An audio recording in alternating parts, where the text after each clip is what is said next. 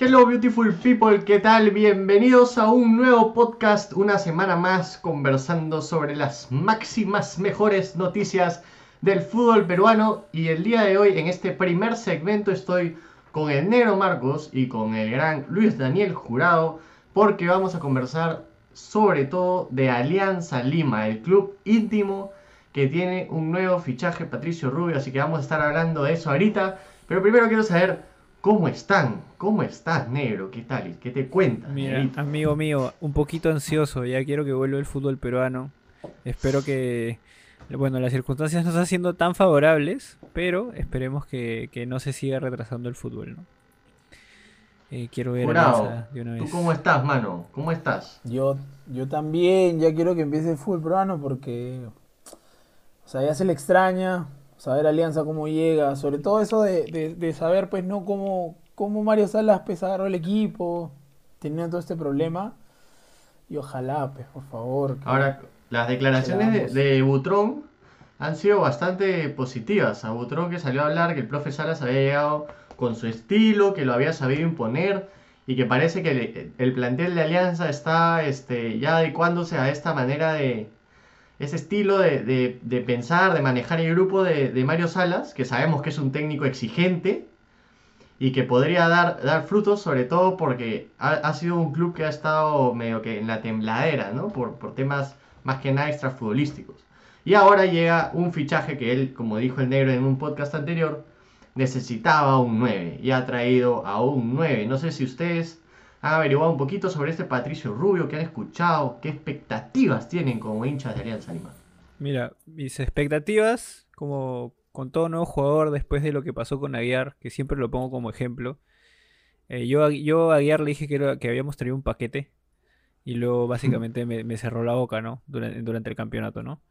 Este, entonces, los números, en este caso, eh, para Patricio Rubio no hablan muy bien, pero bueno, eh, eh, jugadores de fuera, hay que verlos primero jugar, cómo se desenvuelven en el fútbol peruano, que hay que reconocer pues que no estamos a, un nivel muy alto.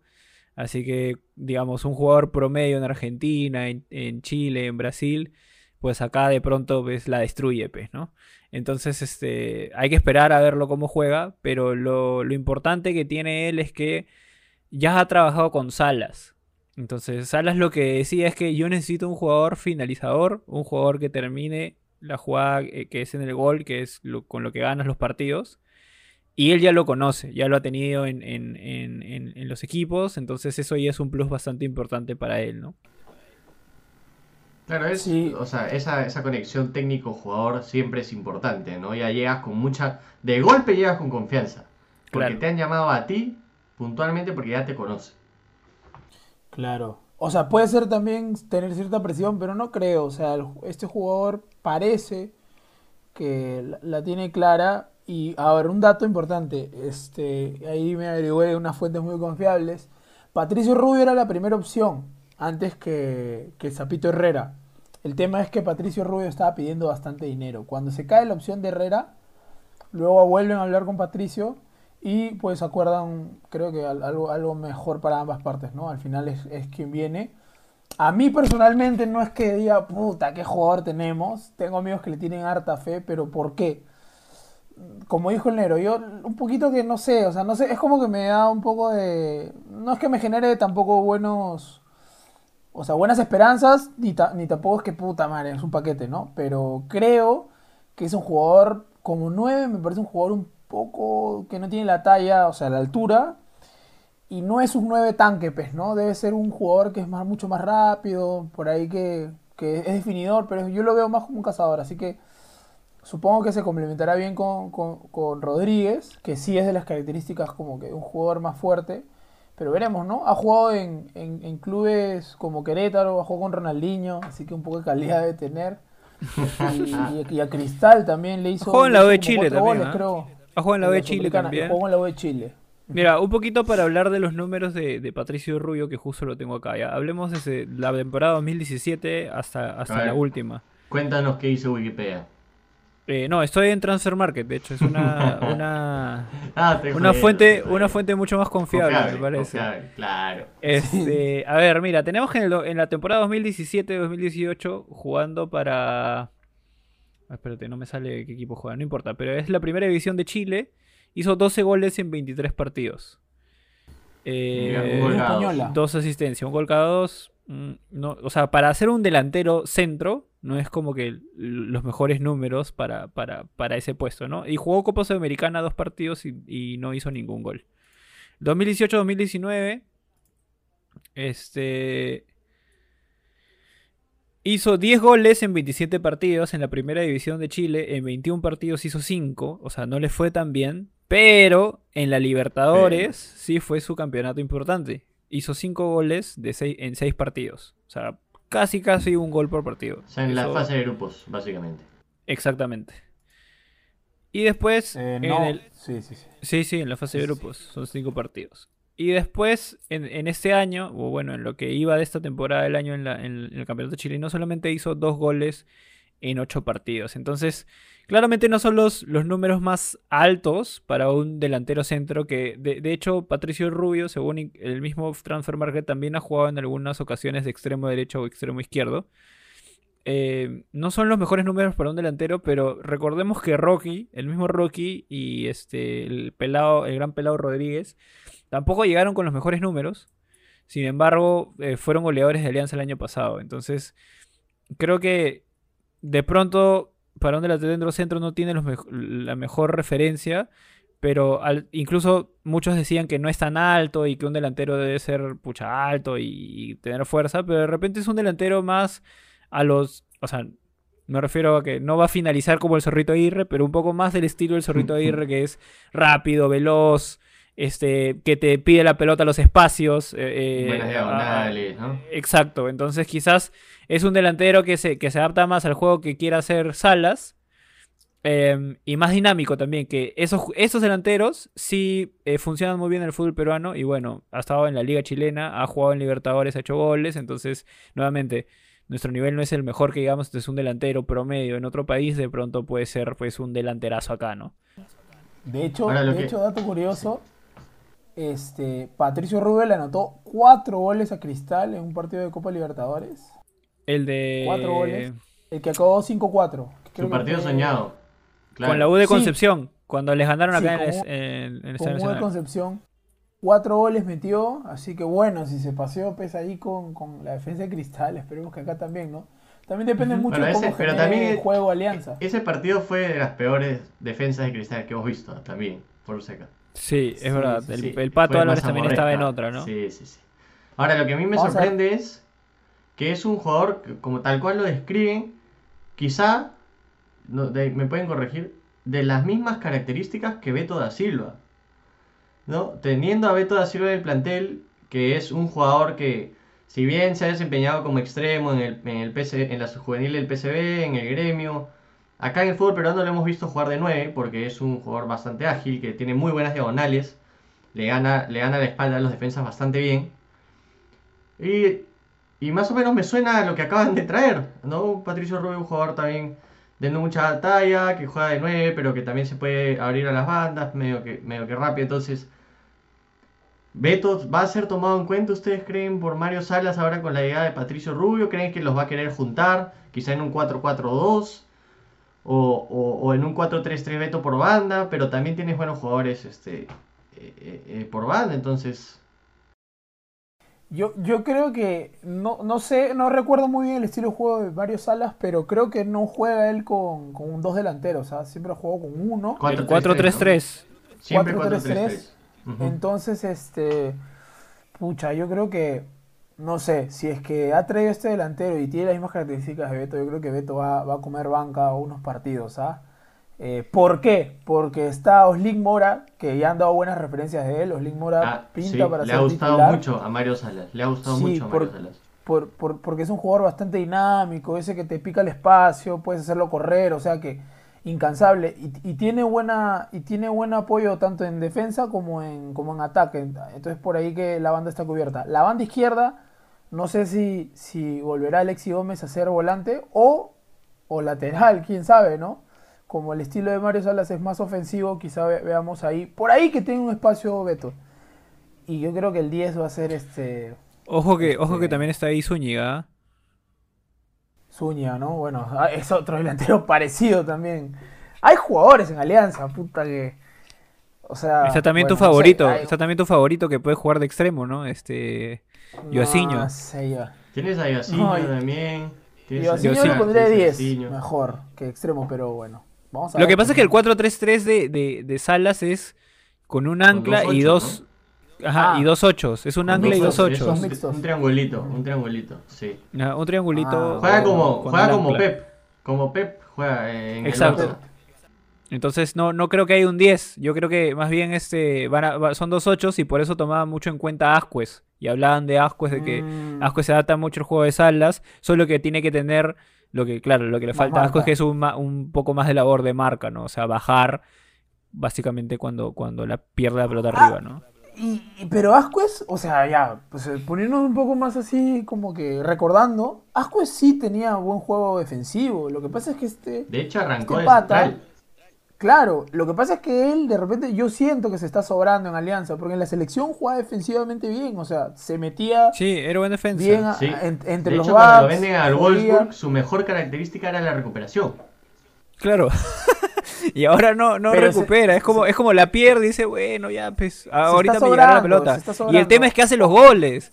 O sea, el tema es que Ascuez Sí. ha te- ha- ha- se ha quedado arriba y ha tenido gol. Es un jugador demasiado multi- polifuncional. Po- podría Y- ser un box to box pendejo en, en la liga peruana, pero no quiere, pero Claro, no quiere. claro, claro. Él, él podría. De hecho, eso fue lo que muchos, muchos comentaron de que si Ascue se alinea a, a esa labor de marca un poco más fuerte, porque ni siquiera tiene que ser el perro, sino que tiene que No. recuperar y regresar de manera rápida. Y si hace eso, bueno, claro. sería, el, sería el jugador que, que necesita Alianza para, para tener ese centro. O sea, yo me imagino ese centro Bayón, este, Ascuez Con- y de con- repente Fuentes, que sea el, el perro Fuente- de marca por, para ganar las pelotas el arriba. perro. Porque, porque pero el estilo, alta esa- esa- el estilo, el estilo de Mario Salas es que, que el, el, el 6 se dedique a marcar y que lo único que haga es que la toque al costado. O sea, el 6 no tiene claro. que, el 6 tiene que recuperar Trabajo pelotas, simple. trabajo simple, Simple. la recuperas al costado y vamos por bandas, vamos por bandas hacia arriba.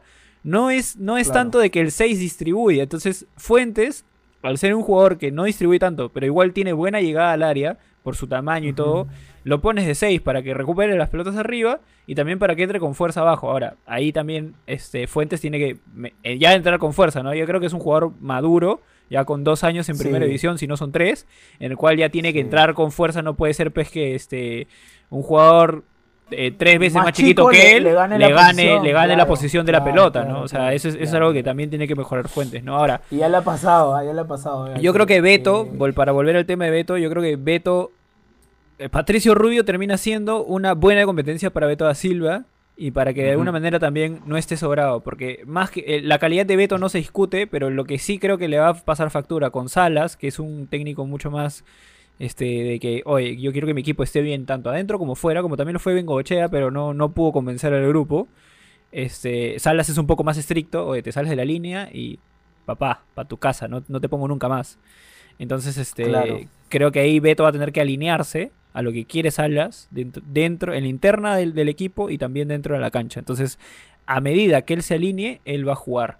Y lo que yo sí creo es que Rodríguez lamentablemente no va a ser titular. Bueno, afortunadamente para algunos, sí, no va a ser titular. que lo odian al pobre No, pelado, yo yo lo banco, al peladito. Pero Sí, no, pero él no, él, que- él va a ser un jugador que entre para cuando necesitamos ganar la pelota arriba, cuando necesitamos hacer el gol sí o sí, él va, va a entrar el, el pelado. Porque eso sí tiene el pelado, aguanta bien la pelota, sabe ganar la pelota aérea, cosa que no tenía Rocky, por ejemplo, ¿no? O sea, el pelado sí es más de aguantar, más de ganar la pelota arriba en el pelotazo. eh, Y, Y, y eso. claro, y en, los minutos, y en los minutos finales puede servir porque también tiene labor defensiva, ¿no? Entonces es un jugador que puede ahí aprovechar algún espacio que le den y hacerlo. Veamos, pues, ¿no? Y ¿Tú se raja también, Se- y se raja, anda- se raja también, se raja. Sí, bueno, por, por algo se quedó, ¿no? No creo que Salas haya sido loco, pues, de decir, no, me quedo con él porque, no sé, me gusta su pelada. Algo de tener, algo de tener ¿te imaginas? que a Salas le ha gustado.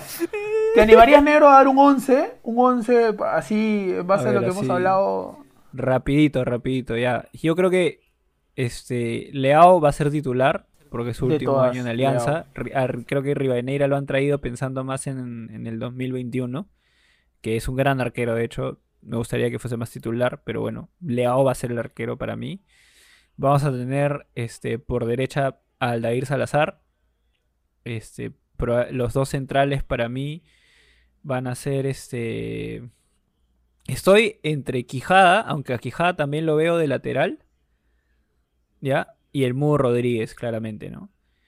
Este, si, Quijada, si Quijada no va de lateral eh, este, y Quijada va de back, eh, pondría a Alexis Gómez para tener una banda mucho más ofensiva. Aunque Aldair Salazar también tiene bastante llegada, pero sus centros no son, no son tan buenos. Eh, y, al, ser rápido tiene bastante, bastante regreso. Quizás sea Alexis, Alexis el, que, el que vaya más. en el centro pondría a, Fuentes, Bayón y, y. Tal cual. Y Ascuez. Ascuez. Este por derecha me la juego con, con este con Yosiño. Ah, no, perdón, con Oslin, con Oslin, perdóname. Por, por izquierda, por el por ese amague de zurdo que me tiene Yosiño haciendo derecho, lo pondría este por derecha porque siempre le sale, ¿ah? Siempre le sale, pero como siempre juega por, por derecha, este le sale mal. Entonces lo pondría por izquierda para que juegue a perfil cambiado y arriba, bueno, creo que a Patricio lo han traído por algo y va a tener que ser el titular. No, no creo que hayan traído un extranjero para que sea suplente. Este, Y ahí estarían esperando pues su oportunidad Beto, estaría esperando su oportunidad este, también Zúñiga, ¿no? Que, que, que, lamentablemente no le han dado los partidos para que demuestre lo que, me parece, no le han dado los minutos para que demuestre en realidad por qué fue goleador en, en, Panamá, me parece, ¿no? En Panamá. Yo, yo también coincido con tu 11, solamente creo que podría jugar bastante no sé si está Kluber Aguilar, si está en el plantel, si puede jugar. Sí está en el plantel. sí está en el plantel, sí está en el plantel, todavía puede jugar. Yo creo que por, ahí que, va a darle oportunidad a Kluber Aguilar por, por su característica de juego, ¿no? Que es mucho más, más veloz, es, su jugador más dinámico. Mira, si es así poniendo ese nombre. Gómez va por la izquierda. Si, si, si, si pones ese nombre incluso, hasta haría que este, Aldair juegue central con el mudo y a Rubert lo pongo de lateral, porque me parece que Rubert hizo más en Venezuela este, siendo lateral que de back. Y ahí quizás Alexi lo, lo, voy usando un poco más hacia adelante porque, o sea, Alexi es rápido, no es que, no es que marque, no es que sepa, no es que sea muy bueno eh, marcando, sino que es rápido y se, y se sabe posicionar. Pero creo que en ofensiva tiende a ser más peligroso, tiene un buen bombazo de fuera entonces ya ahí sentamos a Yosiño, aunque quizás Yosiño podría ahí alternar con Ascuez, aunque la labor de marca de Yosiño es mucho menor que la de Ascuez, entonces ahí habría, habría que... ahí, cambiaría un poco, ¿no? Sería una volante mixta y un 10 más que todo. Pero veamos, pues, ¿no? Al final de cuentas, ahí tiene Mario Salas para escoger como en botica. Exacto. lo, importante, es que Alianza tiene, plantel y seguramente con Mario Salas, de la mano de Mario Salas vamos a poder ver un fútbol más bonito que, que hemos venido viendo este, los últimos años, ¿no? Eh, bueno, eso fue el segmento de Alianza, ha estado bastante interesante, hay bastante, bastante que hablar. Ese, ese primer 11 para el regreso de ese agosto va a estar difícil de decidir, va a depender solamente de trabajo, de, bueno, de salud ahora, ¿no? que estén disponibles. Y, y, nada, y gustarle al técnico, y gustarle al técnico. Así que esto ha sido el segmento de Alianza. El siguiente segmento del podcast hablaremos sobre universitario y sobre todos sus temas administrativos. Así que gracias negro, gracias jurado y esto fue el podcast de Alianza. Hasta la próxima. Adiós amigos, ya nos vemos. Nos vemos.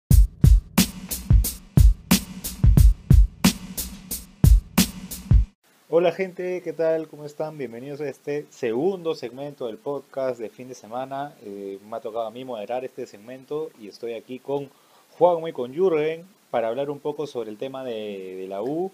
Eh, ¿Qué tal Juanma? ¿Cómo, ¿Cómo vas? Bien acá, tranquilo, estamos grabando bien temprano esta vez, este, despertando con su madre, pero estamos bien, estamos bien. Se nota, se nota. importante. bueno, Jürgen ya ha estado en el primer segmento, así que eh, no le pregunto cómo está, pero su cara dice que está resaqueado. ha, sido un fin de semana un poco duro este, a nivel de, tomaderas. Pero bueno, se maneja, para eso estamos aquí. Está bien. Para eso estamos está, bien. está bien, está bien. Eh, y bueno, en, en, la semana salió una noticia de que este, de Copy ya inhabilitó tanto a Moreno eh, para administrar a la U y a, y a los Leguía, a Solución y Desarrollo.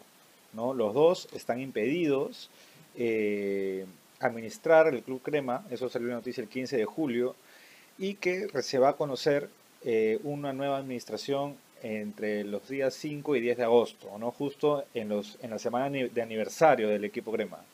Y en la Eh, semana es- que regresaríamos a, a la liga. También, a la semana Sí. que regresamos a la liga y en el aniversario del equipo Crema, ¿no?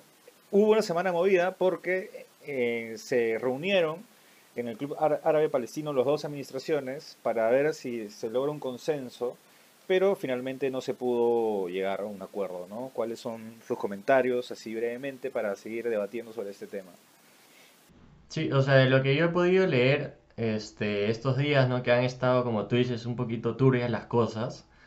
eh, la, la situación está complicada de cara a los jugadores, ¿no? Que de todas maneras tienen alguna preocupación encima.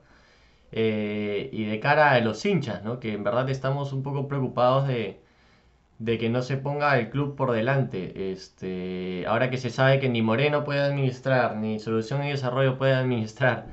Entonces, eh, tiene que haber un administrador provisional que va a ser Moreno y que Solución y Desarrollo quiere coadministrar para entregar las sedes.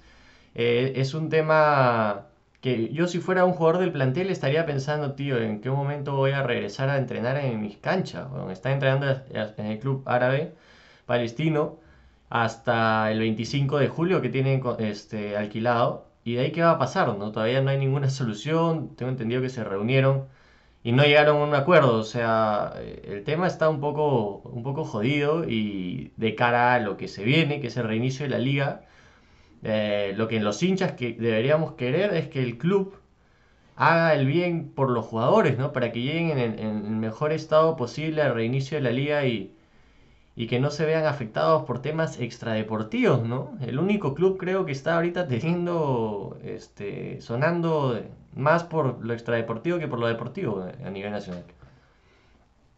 Sí, de hecho yo completamente de acuerdo con Jurgen, de hecho, pucha, no es lo mismo primero entrenar en el club árabe entrenar en tu propia, propia cancha, que es supuestamente tu lugar de tu lugar donde estás más cómodo, ya conoces todo, pucha, son tus instalaciones, es, es totalmente un clima distinto. Para los que hemos jugado fútbol saben que cuando, cuando estás jugando en un lugar donde juegas siempre, es distinto a cuando juegas en un lugar que, pucha, tienes, tienes que ir ob- obligado, ¿ya? Ese es uno, y lo segundo es lo de la administración temporal, que a mí me sigue preocupando que, o sea, igual se va a elegir un nuevo administrador temporal, que no sabemos quién va a ser, pero que va a ser en su mayoría elegido por Gremco, porque es el que es el, es el, es el mayor, este, el, el que mayor peso tiene ahí en la Junta de Acreedores. Entonces, eso también me preocupa.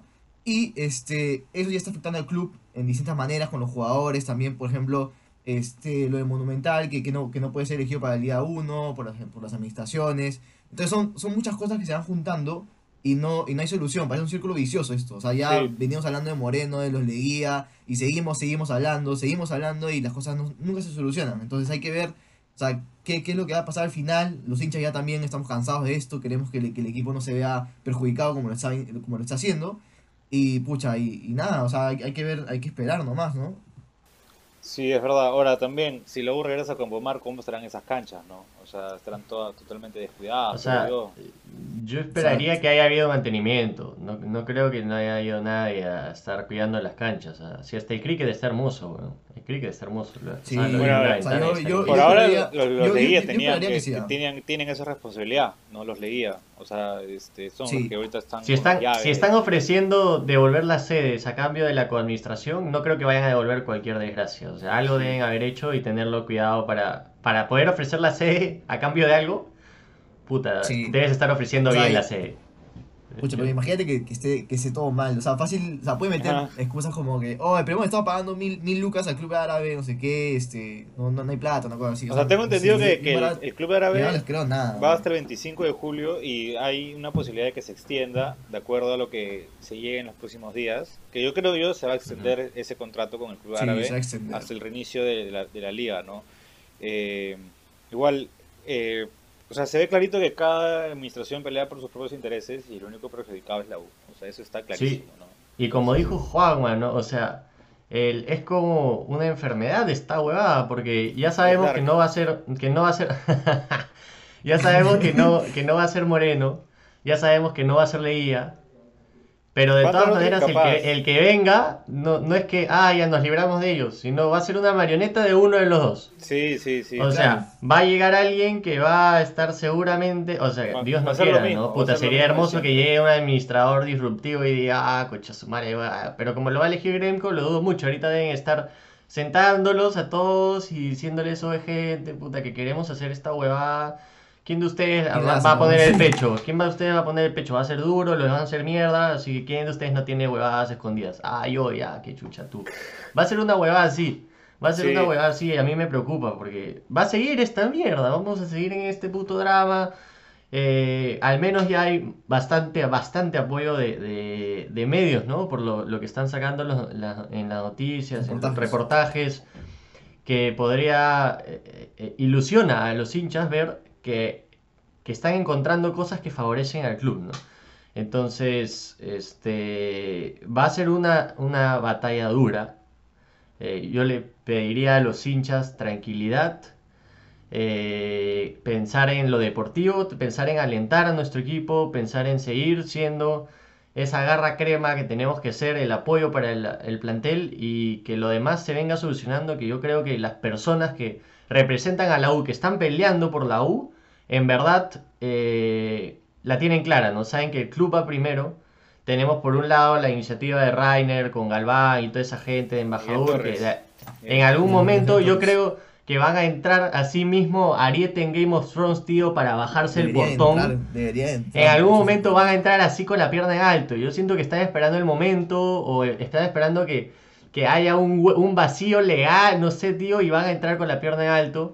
Entonces Pero este el ahí... momento, ¿ah? Este podría ser el Hay momento. un- Podría ser. Podría, ¿ah? podría golpe- ser el golpe de momento, estado, golpe de estado. Hace rato está que le meten estado, como que se, se, vienen, se viene algo, se viene algo, se viene algo. Estoy desesperado porque se venga algo, tío, porque en verdad necesitamos esto. Necesitamos esto. Necesitamos un Y- cambio.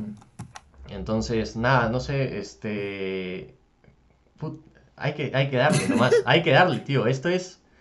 Va a ser una batalla dura, va a ser una batalla dura. Sí. Y hay que seguir siendo, puta, cremas de corazón, weón. Apoyar al equipo como tiene que ser. Sí, yo, yo en verdad lo único que espero es que, pucha, en la cancha, pucha, no, no, no se vea esos, esos resultados que tenemos en la administración, weón. Que sea totalmente otra cara, que el equipo esté entrenando bien, que Comiso, puta, a pesar de, de que ha sido elegido por Gremco y que le han hecho mierda varios, varios medios, pucha, esté trabajando bastante y, le, y- y nos cae la boca, ¿no? Y, y el equipo salga para, al- para adelante. No, pero la, la verdad es que sí afecta. O sea, sí afecta lo deportivo, lamentablemente, ¿no? O sea, desde que la U ha estado con estos problemas, o sea, la U, en un podcast comenté, ¿no? O sea, en los 90, cuando todo estaba bien, te tiraba cuatro campeonatos por década, ¿no? En, Claro. en, en el siglo anterior. Cuando empezó todo este chongo con Grenco, te campeonó 2009 y 2013, man, ¿ya? O sea, dos años en, en los últimos 20 prácticamente, ¿no? Ya 2000 si lo cuento también. Pero obviamente se afecta, ¿no? Lo, lo deportivo. Sacaron Sí, a sí. Pérez, hacen, toman decisiones como la de Campomar, o sea, eh, así es más complicado. Jugar con, jugar con un jugador en contra, con una administración en contra, es, es más complicado. Sí, porque no hay un plan, pez, huevón. Oye, pero, pero Comiso, yo le, yo personalmente le tengo bastante fe a Comiso. Por más que lo haya, como dice Chaca, lo haya traído Grenco, lo haya traído quién sabe, huevón, su abuela. Tío, a mí Comiso me parece un huevón serio, que tiene una metodología Ya, totalmente sí, distinta. Y que, Pero ya- ya puta, conoce y el que plantel, conoce, el conoce el plantel, conoce el medio local, conoce cómo es el fútbol acá. Y yo creo que tiene un plantel para plasmar su, su estilo de juego, porque en verdad Comiso ha demostrado, eh, lastimosamente para algunos, que puta, sabe jugar en la, en la liga peruana, sabe cómo se tiene que jugar. Entonces, por ese lado, bien, también es un técnico de mano dura, o sea, yo creo que debe estar exigiendo bastante a los jugadores, tratando de sacarles lo más posible de la mente este tema extradeportivo, entonces creo que es un buen técnico para este momento, porque no- va, Sí. Va a explotar los mares eh, est- estos días. Y él tiene que encargarse de que el plantel. Ahora, lo único que podría pasar, weón, es que ya lo saquen, pero ahí sí ya nos vamos a la verga. Ya, no, ya, ahí sería muy bravo. Contar que no traiga a Blascuaga, ¿no? siempre lo trae Blascuaga, Blascuaga, siempre lo trae mano, tra- traer a las cuadras es como puta llamar a Juanma para la pichanga, weón. weón. Nadie lo quiere ahí, pero ya pues aparece. La calidad, la calidad, la calidad, pejo. Oye, ¿cómo, ¿Cómo ven el, o sea, creen que la U debió reforzarse un poco más ahorita antes de que reinicie el campeonato? Tengo esa duda yo porque varios equipos se han reforzado un poquito aunque sea. Y Comiso está Eh. agarrando un equipo armado por Gregorio. Entonces, yo creí que Comiso llegaría y diría, oye, quiero este huevón. Pero, Sí. aparte de Olascuaga, ¿no? Pero, Ah, pero hasta ahora no, no he visto nada. No sé si ustedes creen que debió reforzarse en Mira, algún la- lugar del campo. lamentablemente la U está tan metido en noticias extradeportivas que ni he podido pensar un poco sobre un nuevo sistema de juego que puede tener la U, ah, sinceramente. Y yo Sí, creo o sea, que yo, yo si sí. trajeron a Comiso y Comiso todavía no se sabe si es un, un DT legítimo o no, porque Moreno no, no es un administrador habilitado. Claro, ¿verdad? Si ¿Verdad? traen un jugador, van a decir, "Oye, ¿va a poder jugar en la liga o no? Eh, también es medio... No, aparte, ¿sabes qué me pongo a pensar ahorita? ¿Quién lo trae? O sea, ¿quién lo ficha? ¿Moreno o, o Leguía? ¿A No, no, Ay, no, digo, Moreno. si, No, si no, si a- a un necesitan un jugador, un jugador. ¿quién Ah, un lo, jugador. ¿quién lo ficha? ¿Quién le paga? Comiso, comiso. ¿Quién le hace el contrato? Una servilleta.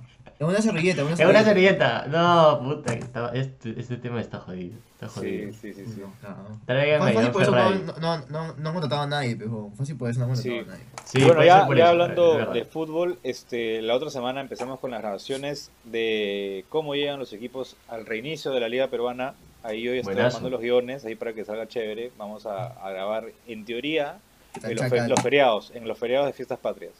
Así que, este, nada, esto ha sido el segmento, el segundo segmento de este podcast y esperemos de ya que poco a poco hablemos de más de noticias deportivas en la U y ya no tanto de las administraciones que a mí personalmente ya me saca de vuelta. Ojalá. Ya no quiero hablar de Ojalá. eso. Ojalá. Realmente, Ojalá. realmente, tío. Esta weá es un tema que ojalá no volvamos a hablar hasta que todo se La solucione. fe, la fe. La fe, la humildad, la humildad. Así que, este, Soberbio. así que nada, gente, con nosotros será hasta la próxima y no se olviden de seguirnos en todas nuestras redes sociales, en Twitch, hemos reaccionado a la FMS Perú también, está chévere la transmisión. Este, ya le gustó Sí, a sí. Chacal. Hemos Ya le hecho, gustó, ya. de ahí la gente se, Juanma, Jürgen, Negro, hacen sus transmisiones en vivo en Twitch, ya ustedes saben el cronograma, fijo por ahí en un link, de- debe aparecer seguro, hay que decirle a Sardón que, que lo edite. Y nada, este, también que nos sigan en Instagram, en Instagram que estamos sacando noti- Harto este, videitos contenido, ¿eh? todos los días. ¿ah? Harto Se ha contenido. vuelto loco, Harto con contenido. Instagram Sí, está pero de locos. Yo en verdad les diría a todos que se vayan corriendo a Instagram y le den like a todo ahorita. ahorita. Está bien. Vayan ahorita. Nada, nos vemos en el siguiente podcast. Hablamos. Adiós. Chao, gente.